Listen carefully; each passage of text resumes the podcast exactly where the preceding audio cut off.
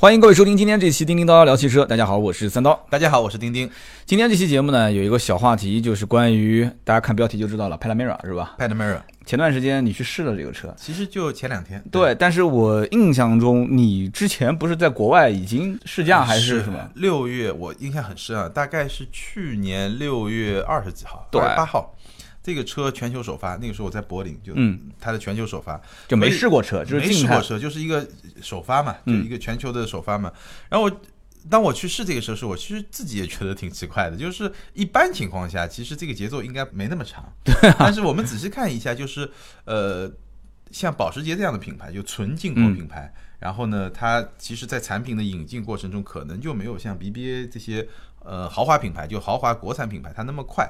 而且呢，当然也还有一点呢，就是说，虽然我当时呃参加的其实是保时捷 Panamera 全球首发，那个车其实是一个全球版本，嗯，就是一个标轴版。那我这次试呢，其实是呃除了标轴版，我长轴版我也试到了。那长轴版其实就是行政版本嘛，行政版就呃它叫行政版嘛，对吧？但我们简单说就标轴长轴嘛。这个长轴版我也试到了。那这个车其实发布时间到现在其实就要近很多，差不多就半年左右的时间嘛。嗯嗯嗯。那我。反正现在呢，这个车呢，我相信可能有些听友已经拿到了，因为我当时试了以后，我记得那一年就那个试完，我当天晚上在酒店录了一期节目，嗯，然后有一个澳洲的听友，也还是我老乡绍兴人，嗯，一个澳洲听友听了听完那个节目，就对这车特别感兴趣，然后呢，他就呃，但可能本来就感兴趣啊，然后呢，他就下了个订单，然后就在我去试这个 Panamera 前三四天吧，然后他就给我发了微信，他说他拿到车了，等了整整十个月。他是买了一个 V 八的柴油版，这个版本国内没有，就两个时间点正好是跟我们节目的时间点正好是跟我们节目时间非常相似，非非常稳，非常近啊，非常近。一个听友买了这个车，然后呢，然后我正好要去试这个车，然后所以我觉得是一个也是一个非常好的一个交流的一个过程吧。但这次呢，正好是试到了一个标轴版，试到了一个长轴版，我觉得。我其实我跟保时捷的这次他们来了，全球负责 Panamera 这个车型的老大，嗯，那我我跟他也交流，我说你觉得标轴版卖的比较好，长轴版还是会长轴版卖的比较好？嗯，其实他自己也。说不太清，说不太清，因为其实我我后来试完，他只会说卖的都好，卖的多，是不是啊？然后呢，他可能觉得需要一段时间以后，他们才能看数字，才知道到底是哪个车卖的好。嗯嗯嗯，我试完这车，我就知道他为什么会这么说了。我们待会儿会慢慢的展开来说。其实这两个车在我看来，呃，我们的标题有点标题党啊，嗯，但我在我看来，这两个车其实虽然说外观设计、内饰这些都差不多，但是从如果你从驾驶感受来说，其实这两个车差别还挺大啊。对对对，这个标题，你看我们。说到现在都忘了说了，肯定很多人会觉得我们两个人犯了一个很大的错误。对对对，就奔驰怎么会有 Panamera 呢？就很肯定肯定很多人会去拿这个 Panamera 去搜，就是奔驰是不是有这个车？嗯，对。所以你赶紧解释，要不然很多人就像我那期节目一样，你知道的，就三百多条评论在骂我。赶紧解释，现在时间还来得及，才三分钟啊。对，就基本上我先简单说一下，待会儿可以去展开。就从驾驶感受来说，我觉得标准版的 Panamera 它就是一个纯粹的 Panamera，应该讲就是偏保时捷。对，就是一个有些人把它说是一个四门版的九幺幺，我虽然觉得这个说法可能有点过，但基本上它是一个能够在纽北跑到七分三十八秒的，是一个骨子里有跑车气质的。对对对，这个。然后长轴版的 Panamera 呢，我觉得它是非常强调舒适性的一款车，就基本上它的调性会非常接近奔驰 S 级的那种调性，所以才有了奔驰 Panamera 啊，就就一定要解释清楚是这么个原因，就是长轴版其实开起来像奔驰。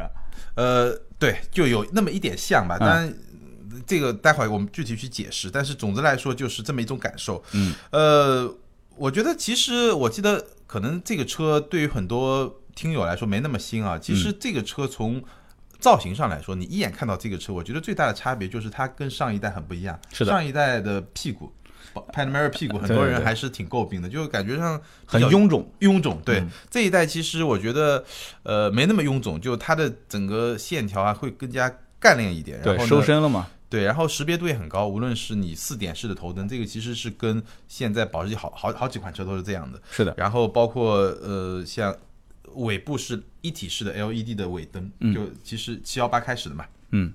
都是都是这么一个设计，其实还是识别度也很高，然后整体的颜值呢，还是会我觉得是有一个很明显的提升了，你觉得呢？哦，我可以认可。而且你既然提到说这个长轴版就是行政版本，开起来有点像这个奔驰的车，嗯，就偏舒适为为为主嘛。而且你的意思就是短轴跟长轴其实驾驶的感受完全不一样，可以这么理解吗？差别很大。差别很大差别。很大。所以讲到这一点，正好也可以提一提，因为这个 Panamera 这个车吧，其实说白了，它打的竞争对手基本上，呃，奔驰、宝马、奥迪肯定都算，奥迪它肯定都看不上，它本身相当于就是大众集团定位比奥迪高的品牌了。是，有很多人网上是这么结论，我我我有一句话虽然很短，但是我能认可，就是奔驰和保时捷怎么去选，很多人会这么去想啊，就是嗯都是一百多万，就一个是好车，嗯一个是好跑车，就是多了一个跑字。嗯是，一个是好车，一个是好跑车，然后还有人是这么总结说，一个是别人开自己坐，嗯一个是自己开自己玩儿。嗯。哎，这个好像总结的也有点意思呃，啊。对，我觉得这个总结呢，如果你放在比如说我刚才说的标轴的 Panamera 可以的。S 级来说，嗯。完全没问题。就它就是就像你说的，呃，标轴的 Panamera，我觉得最吸引我的肯定是那个驾驶席，啊对，无论是其实它的内饰也很有意思啊，嗯。它的内饰全基本上全是那种呃平的感觉，但是它的平有不太一样，就你去看它的那个呃仪表盘，仪表盘其实左右两个七英寸的屏，嗯然后中间是一个传统的仪表，嗯但两个七英寸的屏呢，你可以让它分别显示两个仪表，嗯这样构起来就是保时捷传统的五个仪表那种、那种造型。当然你也可以右面，比如说让它显显示地图，嗯这样你其实使用很方便。嗯然后它中间那个大概十二点三英寸吧，一个大屏，嗯，然后触控屏整整体的逻辑各方面都还不错，但是后面有些小问题，我待会儿说啊。嗯然后它下面那块屏呢，其实分成两部分，上面有一些按钮，比如说是一些基本的基本键，就比如说 Media、Car 这种、嗯这种大的大的一个 catalog 的一个选择，嗯，是一部分。然后中间有两个空调的两个都是虚拟的。像物理键，中间两个是物理键，然后下面呢是一块就是调整。呃，驾驶模式啊，这种，嗯，但它其实上面和下面是不一样的，嗯，就十二点三英寸屏和上面那几个键，它是那种纯的触控屏，就是你你摁一下它就出来了，它其实是没有形成的，是纯虚拟的，嗯，但它下面那些调整，呃，驾驶模式的那几个键，它下面其实是物理键，它是有一定形成的，是的，就是呃，我觉得这个设计呢是保时捷比较聪明的地方，因为你下面这些键啊，特别怕误操作，对，需要有反馈。需要有比较明显的反馈，就它不仅仅是说一个触屏的反馈，而是说有一个物理形成的一个反馈，嗯就你需要用比用比较大的力气摁下去才能才能完成一个操作，嗯，然后整个系统呢看上去挺酷的，就我刚才说为什么这个座位是在标轴上是我最喜欢坐的，包括驾驶的那个层面，然后它这个内饰其实跟上一代。非常不一样，嗯就你感觉上科技感很强，但被被人诟病的两点，第一个指纹收集器，对对对，没办法都是镜面的，对亮面的。镜面的。第二点呢，我觉得有点道理啊，就是说，呃，它很多常用的功能没有放在最外面，就你是要进二级菜单才能用的，比如说，呃，空调的出风口的方向，嗯，呃，再比如说你尾翼要把尾翼升起来的时候，你要进入到一个二级菜单才能把尾翼升起来，不像是呃以前就是在外面嘛，一摁就能摁进去。对所以呃使用上呢，我觉得稍微有一点点不便利吧。当然，整个视觉的感觉确实比上一代的那种 Virtual 手机式的那种感觉，感觉上好像是呃科技感更强，而且是新了很多，但是这个车应该讲整个的操控系统一点都不卡吧？不卡一点都不。但是这个呃。卡不卡呢？我觉得，首先它这个车非常好，就操控一点都不卡，然后非常敏捷，然后感觉非常好。但是呢，我要说一句，后面有一个但是啊但是但是是什么呢？所有的这种车机啊，就是你新车，你可能过一年以后你再去试试，啊，新车都不卡，然后用一年之后就卡。没有没新车也有你说的不是安卓吗？新车也有不同的程度，啊 就是保时捷在新车里面也算好的，但是确实有，就像你说的安卓手机一样，就是我觉得比较明显的是早年的凯迪拉克的 Q，嗯，早年的 Q，呃，上一代的 S I，凯迪拉克的 Q 系统啊 Q 系统。强调一下，不是车型，是 Q 系统。对对 Q 系统，就是早年第一代 S I X 的时候，我就觉得非常明显，新车很好用，嗯，但是你如果是一个过一两年的就一两年的车啊，你就那个速度就你也不能说它卡吧，但确实明显是慢。没有，我说它不卡的原因是因为我得到一些信息，这车因为我没试过啊，嗯我没这个条件，说能不能那么早去试到这个车，身边也没土豪说这个提新车啊，我身边土豪提的最后的一辆 Panamera 都是上一代的，因为它好像也就是从四五月才开始交对对对，等等过段时间应该就能找到这个车了。然后嘛，呃，我说一下，就是我看到的一些信息啊，呃，网上有人这么讲，你跟你证实一下是不是啊？说这个 Panamera 的整套车载系统的代码量。代码的这个数量啊，上一代是两百万行，就写代码写两百万行，嗯，这一代据说是代码量一亿行，我不知道有没有那么我觉得差不多？差不多。因为一亿行，具体数字我不记得，但是我记得在就是这个信息啊，就类似这个信息，应该是一年之前，就是我参加那个发布的时候就已经啊，官方也有人这么说，已经有这个信息，数字我不是很确定，但我感觉上这个很有可能是真的啊。，那么那么有人就做过对比，说一架波音飞机的这个整套系统的代码量也不过才一千五百万行，那个特斯拉应该算很先进了啊，Model S 这个代码量也就是一千万行。嗯所以它的这个代码数量多，好处是什么？就是说它整个车上的所有的一些电子化的控制系统，它就会非常迅速的做出反应。就这套系统它也会有个自己的名字嘛，叫四 D 底盘控制系统。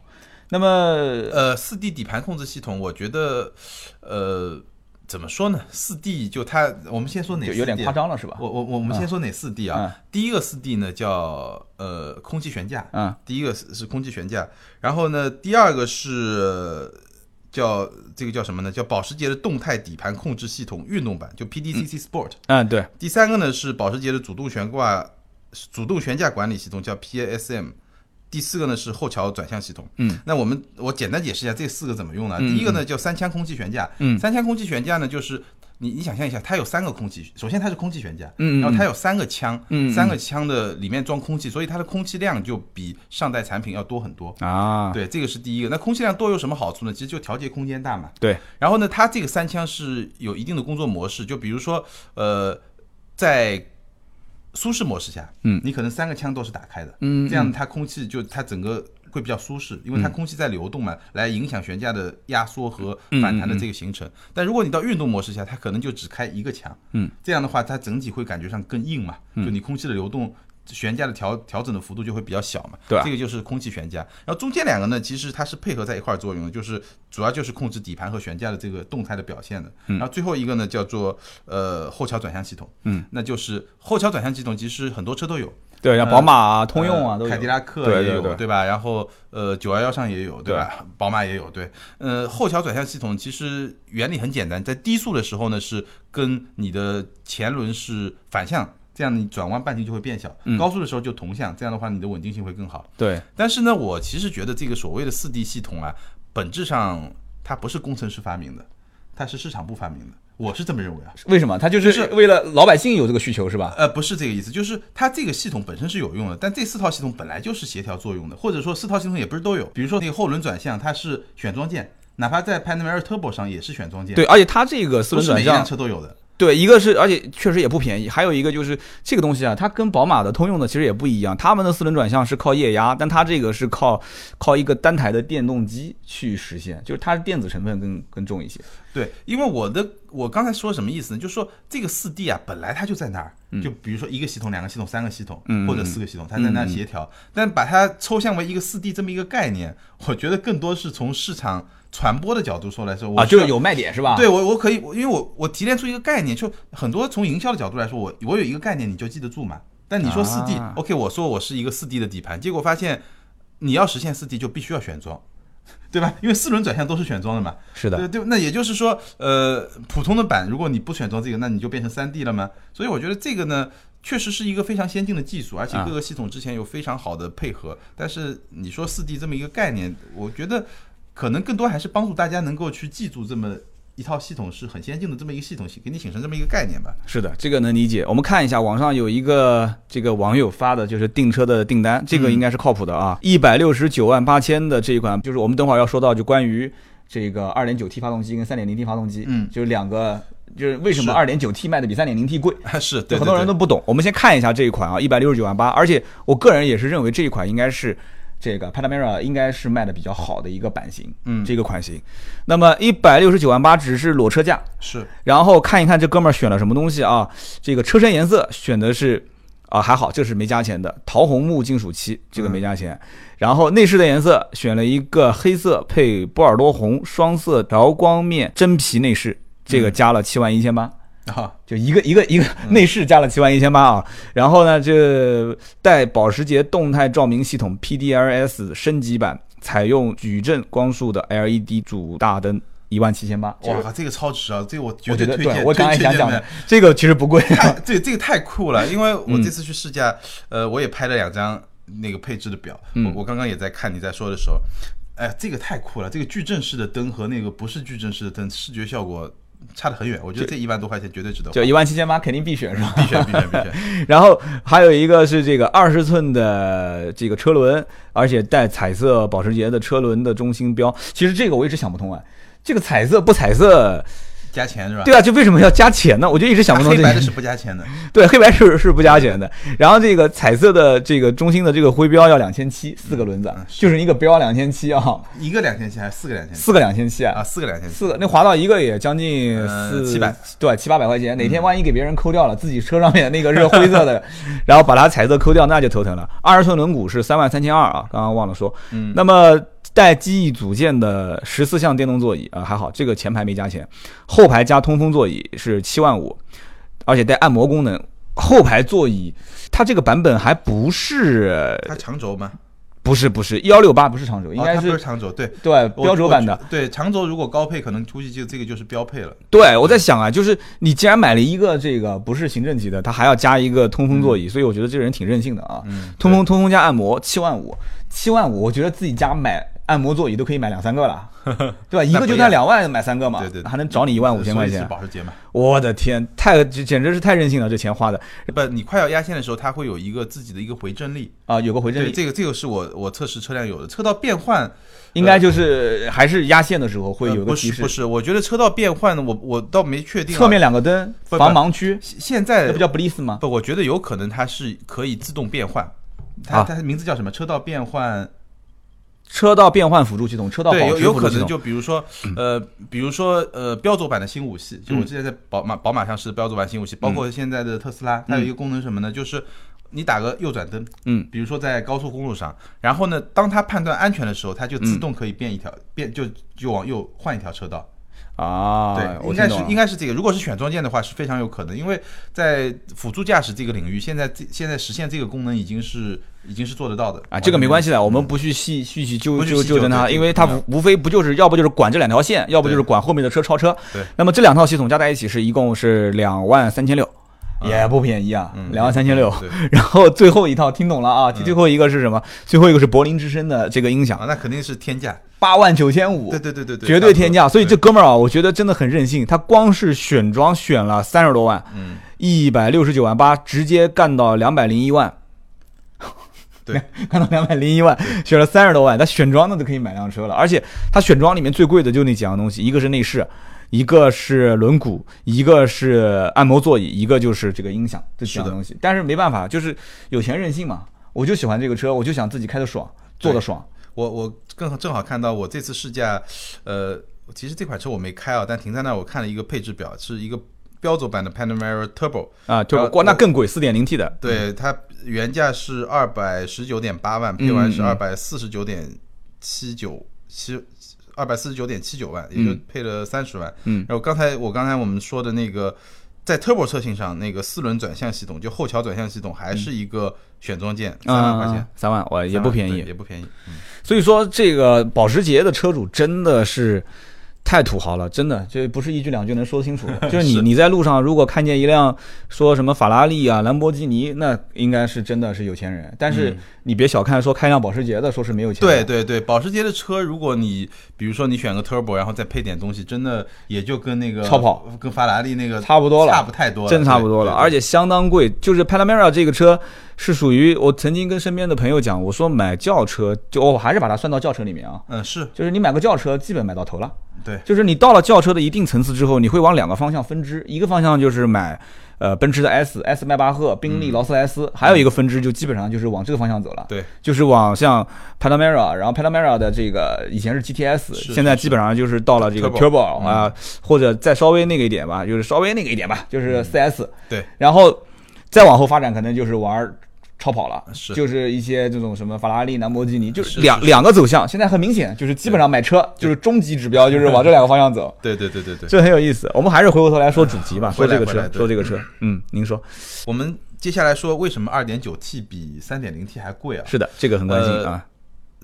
接下来的信息呢，我觉得只是说我得到了信息啊，我我相信这些信息是真实的，但是我不敢百分之百的说啊。嗯，就是这个三点零 T 呢，呃，据我所知，应该是奥迪。奥迪开发的一款发动机，嗯，它它其实三个排量，三点零 T，是单涡轮的嗯，二点九 T 双涡轮的，四点零 T 双涡轮的。嗯，然后它的普通版就是三点零 T，然后嗯。S 版就带 S 的就是二点九 T，嗯。然后 Turbo 的就四点零 T，然后基本上动力很好记，三百三、四百四、五百五，非常好记。对，三百三、四百四、五百五。对，所以你从这个角度看看，你就能理解。然后三点零 T 呢，应该是奥迪开发的，而且这款发动机呢，以后应该在奥迪的一些车型上也会有。嗯，然后二点九 T 呢，是让我我到现在都不是特别理解，因为保时捷的工程师跟我说，这个二点九 T 呢，就是那个八缸就 Turbo 上那个四点零 T 砍了两个气缸，然后做了这个二点九 T 的。这个说法似曾相识啊，就像那个对对对对阿尔法罗密欧，对 和那个法拉利的对，法拉利我也是砍了两个缸是吧？对对对，就这个说法似曾相识啊，就是，嗯但是那个比较好理解，因为法拉利是三点九 T，嗯三点九 T 砍两个缸变成二点九 T，你这个是就我觉得至少它比较简单嘛，你比较理理解嘛，就它的每缸的排量不用。可能是没什么变化的，对但这个呢，感觉上比较难理解。对比较难理解，它可能对这个每个缸的排量还要做一些调整。但是我我觉得德国的工程师一般来说不太不会说谎是对，吧不？太说谎。嗯对，所以呢，基本上啊，三个发动机就这样，就是两个 2.9T 和 4.0T 应该是保时捷自己研发的，而且这个嗯 2.9T 呢，已经是呃在奥迪的 RS 五上也用了。对，RS 五这个车呢要。它又调高了十个马力，450马力匹，对对对。然后600呢，三点零呢应该是奥迪开发的，然后奥迪以后的车型上也会用，所以呢，基本上它的档次就分开了嘛，对吧？是的是的是的三点零是三百三十马力，二点九是四百四十马力，四点零就是五百五十马力，对，然后我强势插入一个广告啊，我马上会上一个视频，就是 RS 五，就新的 RS 五。但不是新的。我先这样子，大家先别着急啊，我先别着急，我是这个月的十五号，今天几号？哦，不，下个月的一号。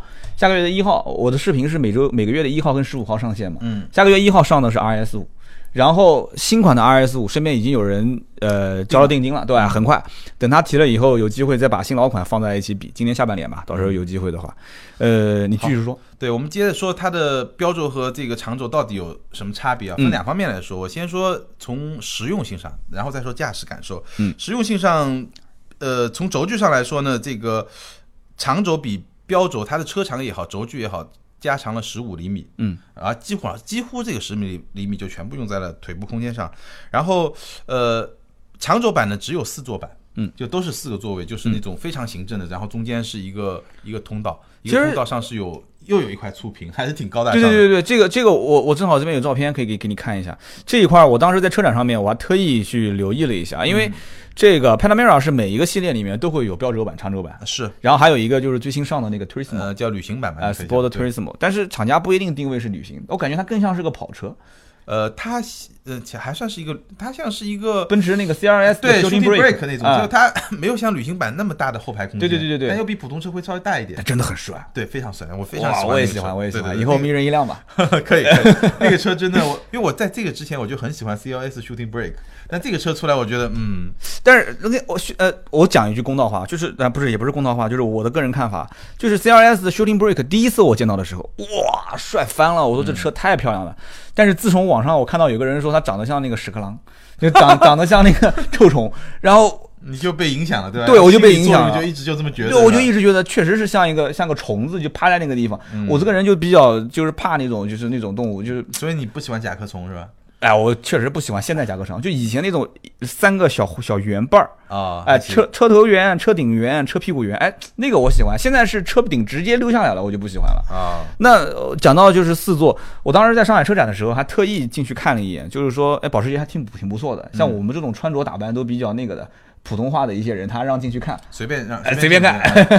然后呢，进去去看了，看了以后呢，它其实都是四座的，都是四座它所有的长轴版全部是四座，呃，标轴版也是四座的。呃，标轴版可以选五座，但它可能展示的也是四座的。对，但是我想讲的是什么？就是说它的这个四座和刚刚讲的行政的那个四座，行政的四座是根本坐不了五个人，就是它它的中间没有，它是这样，就是就是它有一个屏，然后扶手其实是中间是可以弹开来，有一个小桌板的。。对对对对对，所以它那个你要想坐是坐不了，因为中间后面有个扶手顶在上面做不了是固定的。而且是不能坐的，就是对行政版它是只有四座的，然后它这个屏也挺有意思，它这个屏还能，比如说你能控制副驾的座椅啊，然后空调调节啊、导航都是在这个屏里面，所以对，整个车给你感觉科技感是很强的，就这些屏啊，对就这些屏还是给你科技感很强的。然后我说一下它的空间啊，就是除了五座和四座之外，呃，标轴版的 Panamera 其实腿部空间是。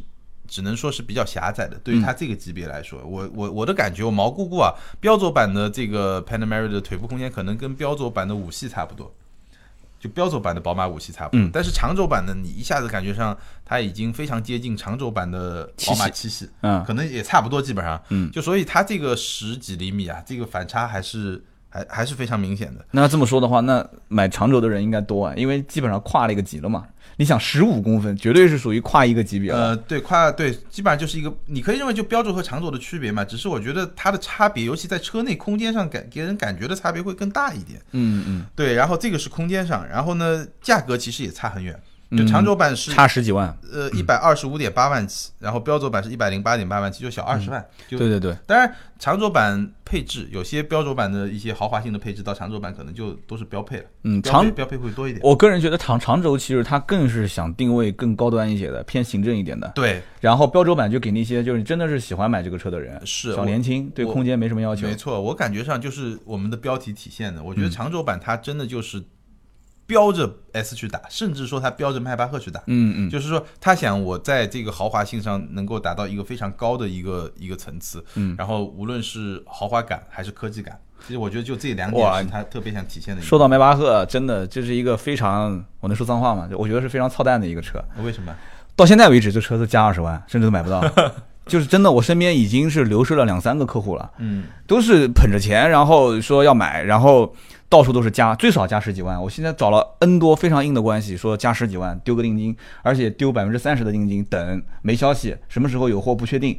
你要知道，这些车主家里面虽然有车，但是他那种心态你知道吧？是是是，就他是想要今天上午买，今天下午就想有。对，所以这个东西，我记得曾经是被某一个北京的一个特别牛叉的一个集团，是一下子提了十几辆吧，迈巴赫。啊，哇，这很嚣张啊！就是一下子提了十几辆，然后就是各个可能分公司每家公司配一辆，就是包括那个谁，沙特还是哪个过过来到北京去去去那个嘛？嗯，不是把几乎整个的北京和周边的迈巴赫全部给找过来了嘛？就是奔驰迈巴赫，所以这个我觉得保时捷 Panamera 的行政想要能，就是说达到它的这个位置，嗯。就我倒不是说能加价加二十万，就是让这一部分说当年看奔驰 S 迈巴赫的这些老板说能转到去买保时捷的 Panamera 的行政，我觉得可能性不大。这这应该是两种人群，两种人群。就我觉得，呃，保时捷去打那个还是就还是不太一样。就是说，呃，从标轴和长轴的保时捷来说，它本身是很不一样。但是你长轴的保时捷和迈巴赫来讲，虽然他是卯着它去打，嗯，但是。可能还是有一点点不一样，就是它还是有自己的一些一些，就它没有那么纯粹，往往那个豪华、奢华、舒适那个那个方向去弄。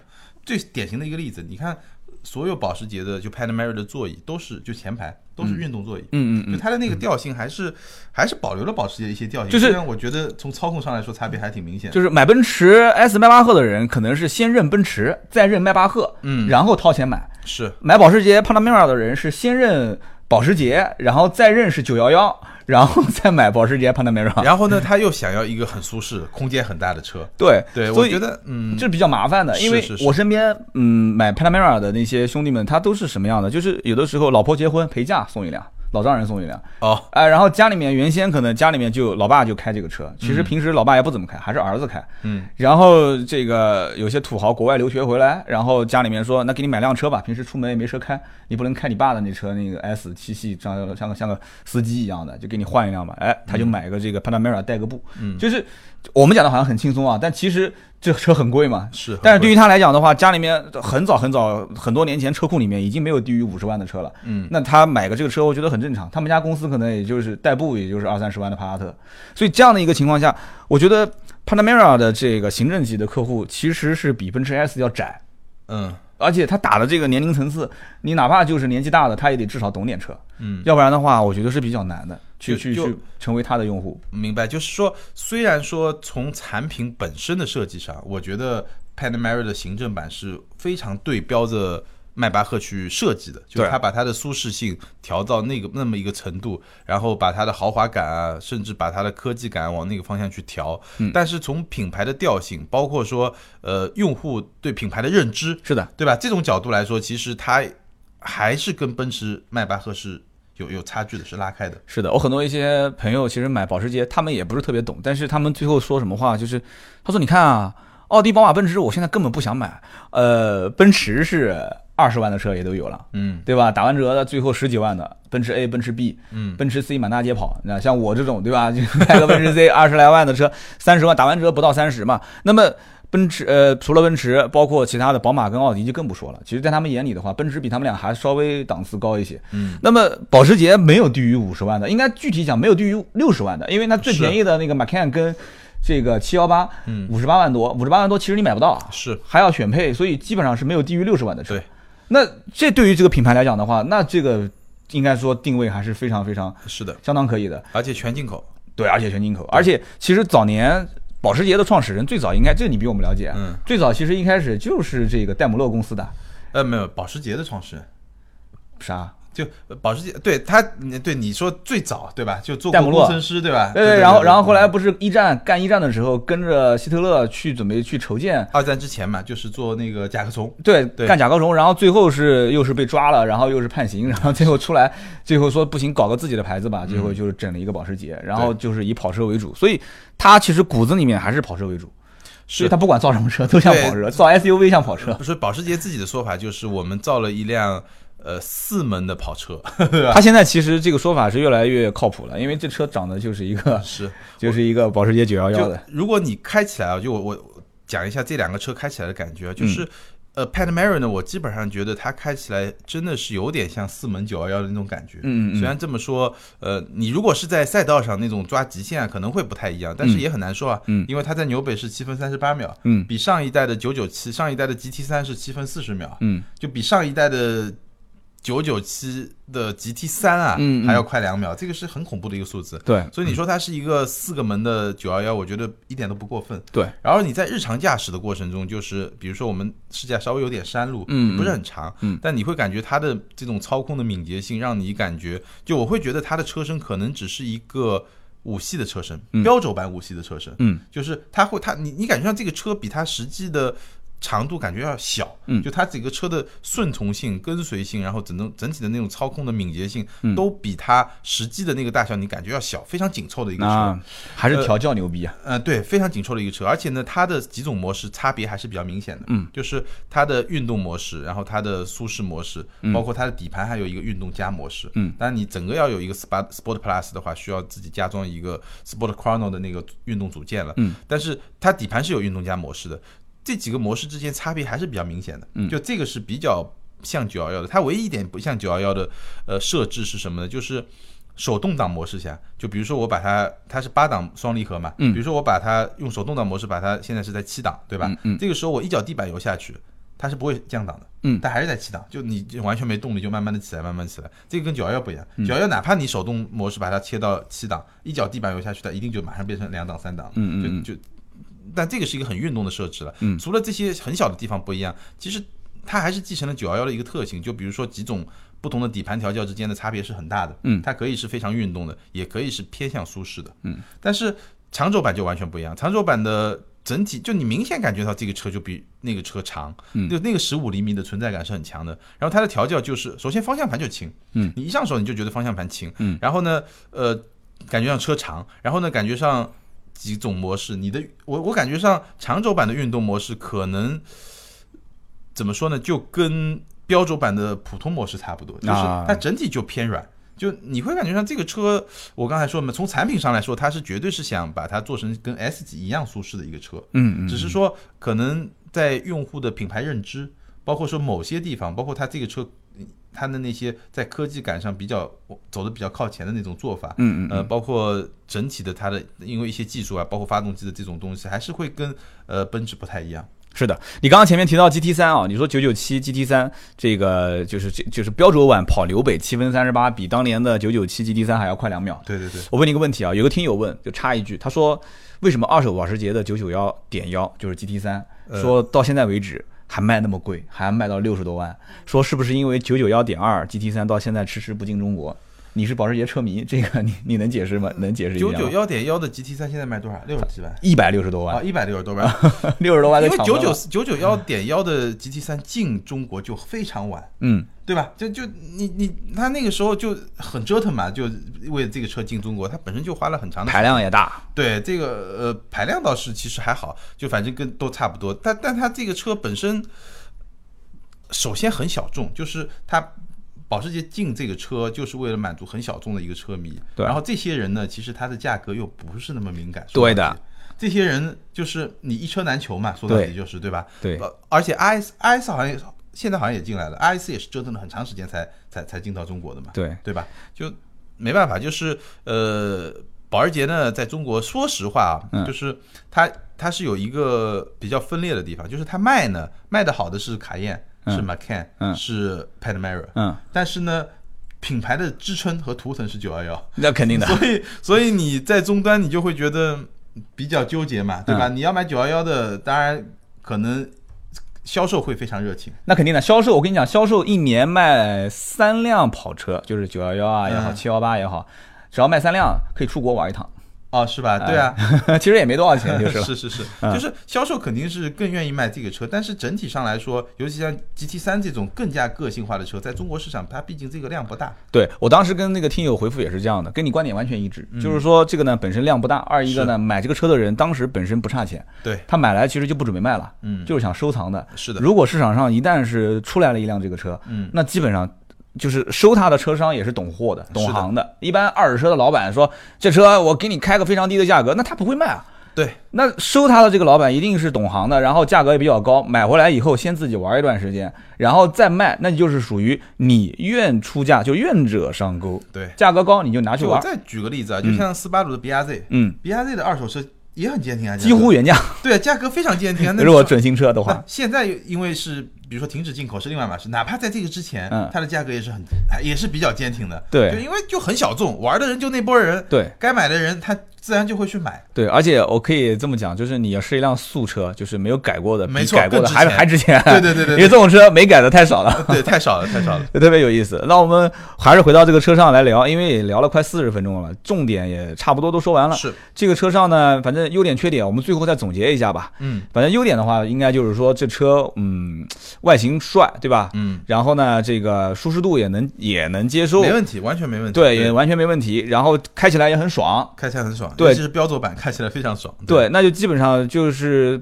不管是从技术层面，还是从设计层面，还是从市场层面，其实这个车子总归分析下来，都是我觉得可以拳打脚踢竞争对手了。嗯，怎么说呢？我觉得拳打脚踢竞争对手的唯一的障碍就是它比竞争对手贵。对，就你看竞争对手是谁，对吧？就比如说，呃，你如果拿 S 级来比，对吧？就我们不说迈巴赫，你拿你拿 S 级来比，它的价格非常接近，嗯，一百二十四点八万，一百二十五点八万，就长轴版就比较对标的车型啊。嗯那你虽然看上去可能只差了一万，嗯，对吧？只差了一万，但是保时捷我们知道啊，保时捷这个车是你你如果是一个，比如说它长轴版的入门级，对吧？一百二十五点八万，嗯，你是一百二十五点八万，你不加个十万十五万，你这个你都不好意思出门，对拿不出来啊，对，你都不好意思跟销售下订单，是，对。所以就是你不能看标价，就是给买保时捷的人一定得提个醒，就是任何保时捷的车你去肯定是官方报价至少往上百分之十到十五，对，百分之十到十五，这才是你一个最基本的预算，没错，你才能配一个像样的车出来。，所以就你，我觉得跟竞争对手比啊，就是首先你说整体而言，我觉得保时捷还是会强一点。除了说迈巴赫，因为它这个调性啊，它的这个方向略有点不同，所以会不太一样。对对对但是整体来说，你说它比七系，包括比普通版的 S，其实我觉得，当然普通版的 S 看你要求是什么，嗯就是如果你要求性价比。对吧？你要求性价比基础上的这种舒适性、豪华感，那那就是保时捷它的一个在同级产品里面，嗯，有一个劣势，就是你不能说它劣势嘛，它品牌在那儿，就是它还是贵，就是你买它的人跟买奔驰、宝马的人，可能还是会稍微有一点点有重合，但还不是完全一样。呃，也是世界上应该算目前来讲最赚钱的保呃最赚钱的汽车公司了，嗯，我它肯定是利润率最高，最高，嗯一定是就应该是。它每卖一辆车的利润率肯定远远高于大众啊、奥迪啊这些品牌。所以保时捷 4S 店也是也是常年都赚钱。但是我据说，哎呀，不知道是他为了节成本还是什么，就是原来保时捷去保养的时候，是个哈根达斯是免费吃的，哦，然后后来据说就换成八喜了。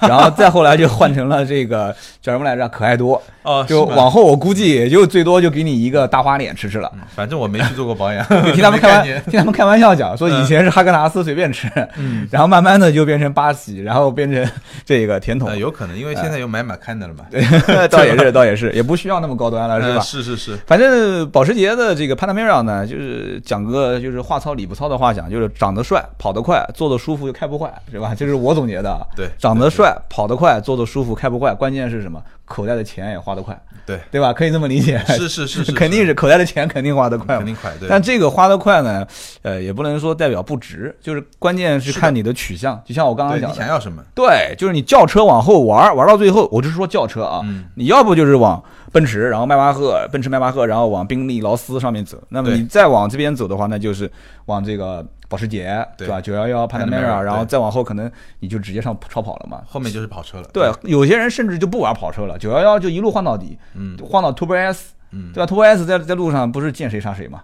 基本上也差不多了啊。行啊，今天聊了这么多，其实，哎呀，我们其实有很多东西啊，还是洋洋洒洒都没聊完。比方说那个 Sport Turismo，、嗯这个这个我们改天有机会再聊吧，因为这个车真的很帅，我们俩都特别喜欢。对，我就特别喜欢属于又实用又帅的那种类型，，但也又贵。对，所以这个车其实就感觉是就什么车都能打，就是因为它本身有标轴版、有长轴版，又有那个 Sport Turismo 嘛。对所以你看，像我我们就稍微罗列罗列啊，就像包括奥迪的 A 7 S 7 RS 7都能干嘛？嗯，对，然后包括奔驰的 CRS，呃，CRS AMG 应该都能干得了。对，我觉得你说的那些车，包括 A 七也好、嗯 S 七也好，包括那个六系啊，对吧？嗯基本上还是动力比较高的那些版本。对对对对然后包括像宝马的六系 M 六，玛莎拉蒂的这个大总裁对，，如果是 Turbo 的话，基本上嗯就是干 M 和 AMG 的那些那些车了。对，包括不仅仅是奔驰 S，还有就是 S Cooper。对，S Coupe，所以基本上这个车真的是特别好玩，但是它又特立独行，就是真正喜欢像奔驰的或者是奥迪 RS 的人，人家根本就不会鸟你，是不是？我能这么讲吧？嗯，是。他可能最多就是，哎，我想买买买 RS，我觉得但我去保时捷逛一圈，呃，去年好像有一个车 IS 六嗯，IS 六出来的时候，其实就有很多争议吧。就比如说 IS 六和 Panamera 怎么选嗯？IS 六嗯因为很贵嘛，虽然动力很强，对对对，我觉得包括我们就可能圈内大家也会有一些不同的意见。就比如说，有些人会觉得 IS 六特别特别喜欢，嗯扮猪吃老虎嘛，对对动力特别强，然后呢实用性就特别好。呃，但是呢，比如说以我我吧，我就我也不代表谁，我就代表我自己，我就觉得那个车有点分裂，就那个车的底盘比较是一个 A 六的舒适的底盘，它嗯其实不太撑得住。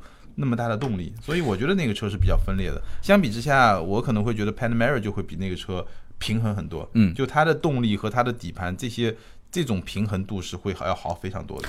嗯，保时捷 Panamera 是属于钱真的是花在了外面和里面都有，嗯，面子上面的东西钱也给你回来了。对，但是买一个 RS 六呢，我分析过，我身边有很多人讲要买，嗯。至少保守估计五个以上，嗯。但是最终都没有一个去买了。嗯，就是说白了，他们会觉得这个钱是没有花在面子上的，对，这个钱是花在里子里面，全部都在里子上，全部都在里子上，而且这个里子到底就是也不便宜。对，就有点贵。有点贵就是他们是盼着什么？就是盼着这个 RS 六像当年的 RS 五，嗯，或者是当年的这个呃 RS 七，嗯就是像这种车打折，嗯，就是大打折。对，一打打个七折，所以他们都是，所以他们经常会问我说：“刀哥，这个有没有办法帮我想办法整个七折的 RS 六？”我说：“七折？” 我说：“算了吧，这车那你要不就别考虑了，嗯，因为这个怎么讲呢？还是给一小部分有信仰的人买是因为你为想，它比如说我们就拿 A 六，嗯，A 六的旅行版来比，你一下贵个一百来万啊，对对吧？这个还是挺夸张的，太夸张了多了两个气缸，多了一些性能，对吧？定价有点高，而且这次兰博基尼的这个老大过来管 RS 的性能部啊。嗯，是，我在想后面的政策还真说不准，就是这哥们儿的性格，我我估计一时半会儿还不一定能，就是放任经销商这么去放价格，这么去卖。嗯，有可能啊，嗯，因为因为以前是属于这个奥迪有一个叫我记不得是叫 H HUV 还是 HVB 啊，就是有一个高性能车部，就这个部门是跟普通的车辆销售部门是不是在一起的？嗯，那么他那个年代可能还不受重视，但现在不一样了，就这个部门是很受重视。你看很多的大型车展展示 RS 这些都是在最前面的，是的，那新领导过来了嘛？因为你奥迪需要靠这些品牌来让它的，尤其在中国，对需要靠这些车型来让它的品牌不那么官车形象化。对对往上拉，而且档次感各方面都能往对，上而且能够显得更运动、更个性、更接近年轻人。对，所以官方一定是不会认可让这些车再去打七折、打六五折甩卖，就感觉像仓库里面就是一个就大龄剩女啊、圣斗士一样的。圣斗士，所以所以说不能产产生这种局面了。你现在从 R 八就很明显能发现，我帮好几个朋友去问 R 八的这个价格，当时新款一直都没什么优惠，现在其实优惠幅度也不大。前两天刚帮一个人问，也就还好，也不至于说是什么七折、八折，也也还没到这个概念。是但保时捷真的很夸张，保时捷是常年都 对，从常年没听说过这个折扣是吧？对，我记得去年我一个哥们儿结婚，就是提了一辆新的保时捷，然后当时带他去，不是这个最最新款啊，当时最新款，你看你去年是几月份去？六月份，六月份去发布会嗯，他去年就定的，他知道新款马上要来了，嗯他还定的是老款，也不过才让了十二个点，八八啊折，十二个点其实很正常哎，很正常。很正常吧？行，那我们今天聊了那么多啊，新款的这个保时捷 Panamera，然后我们也是延伸出很多的一些是，相关的一些一些点，希望对大家有所帮助。时间比较长，也聊了将近快五十分钟了啊。对，那么大家希望能在节目的下方留言、点赞和转发，对于我们的支持，这个是最好的。啊是的，是的。那么同时呢，我们俩的新浪微博也可以找到我们，呃，钉钉的新浪微博是嗯，是名车志钉钉。名车志钉钉，我的微博是百车全说三刀。那么好，今天这期节目就到这里，我们下期接着聊，拜拜。拜拜。